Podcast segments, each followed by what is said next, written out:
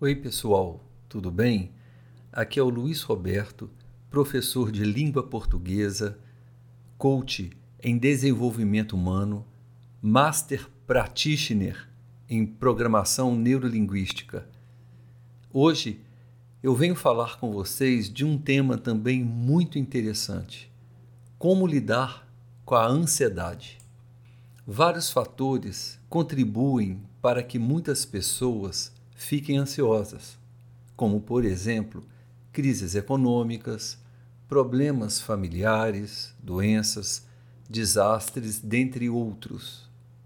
Algumas pessoas sentem a ansiedade diante de situações cotidianas, como falar em público, exames por recomendação médica, entrevista de emprego, etc. Quando esse sentimento é extremo, gerando grande desconforto, o indivíduo trava e fica impedido de realizar suas tarefas e compromissos. Os pensamentos negativos que a pessoa ansiosa possui sobre si mesmo podem desencadear gatilhos para a depressão. Alguns enxergam perigo em tudo, como exemplo, pessoas que evitam viajar de avião por acharem que sofrerão um acidente ou evitam entrar no elevador por acharem que ficarão presas dentro dele pelas mais diversas situações.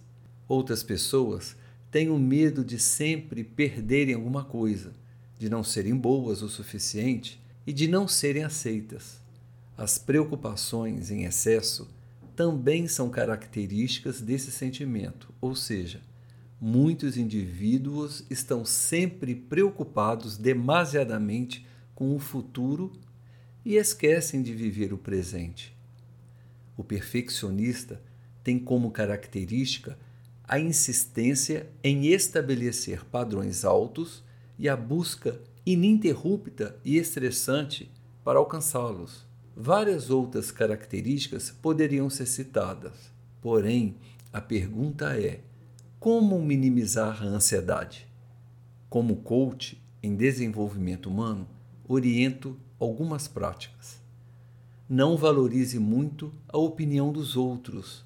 Fuja de pessoas que reclamam demais e que não fazem nada para mudar. Faça aquilo que você gosta. Sabemos que nesta época de pandemia, por exemplo, estamos limitados para sair e frequentar festas e outros ambientes do gênero. Porém, descubra atividades prazerosas possíveis, como escutar boas músicas, assistir filmes de sua preferência, ler livros interessantes e etc. Procure terapia pois muitos profissionais possuem técnicas para diminuir o transtorno e o ajudará em questões emocionais que devam ser trabalhadas. Pratique exercícios físicos, abra mão um pouco das redes sociais e alimente-se bem. Escrever, pintar, cantar são atividades que poderão fazer com que você expresse seus pensamentos e sentimentos, ajudando-o a eliminar a angústia e o medo. Lembre-se que a mudança está dentro de si. Descubra seu talento e construa sua vida com mais qualidade. Então eu deixo para vocês esse podcast que você possa aproveitá-lo e eu aguardo você até o próximo. Um grande abraço e tudo de bom.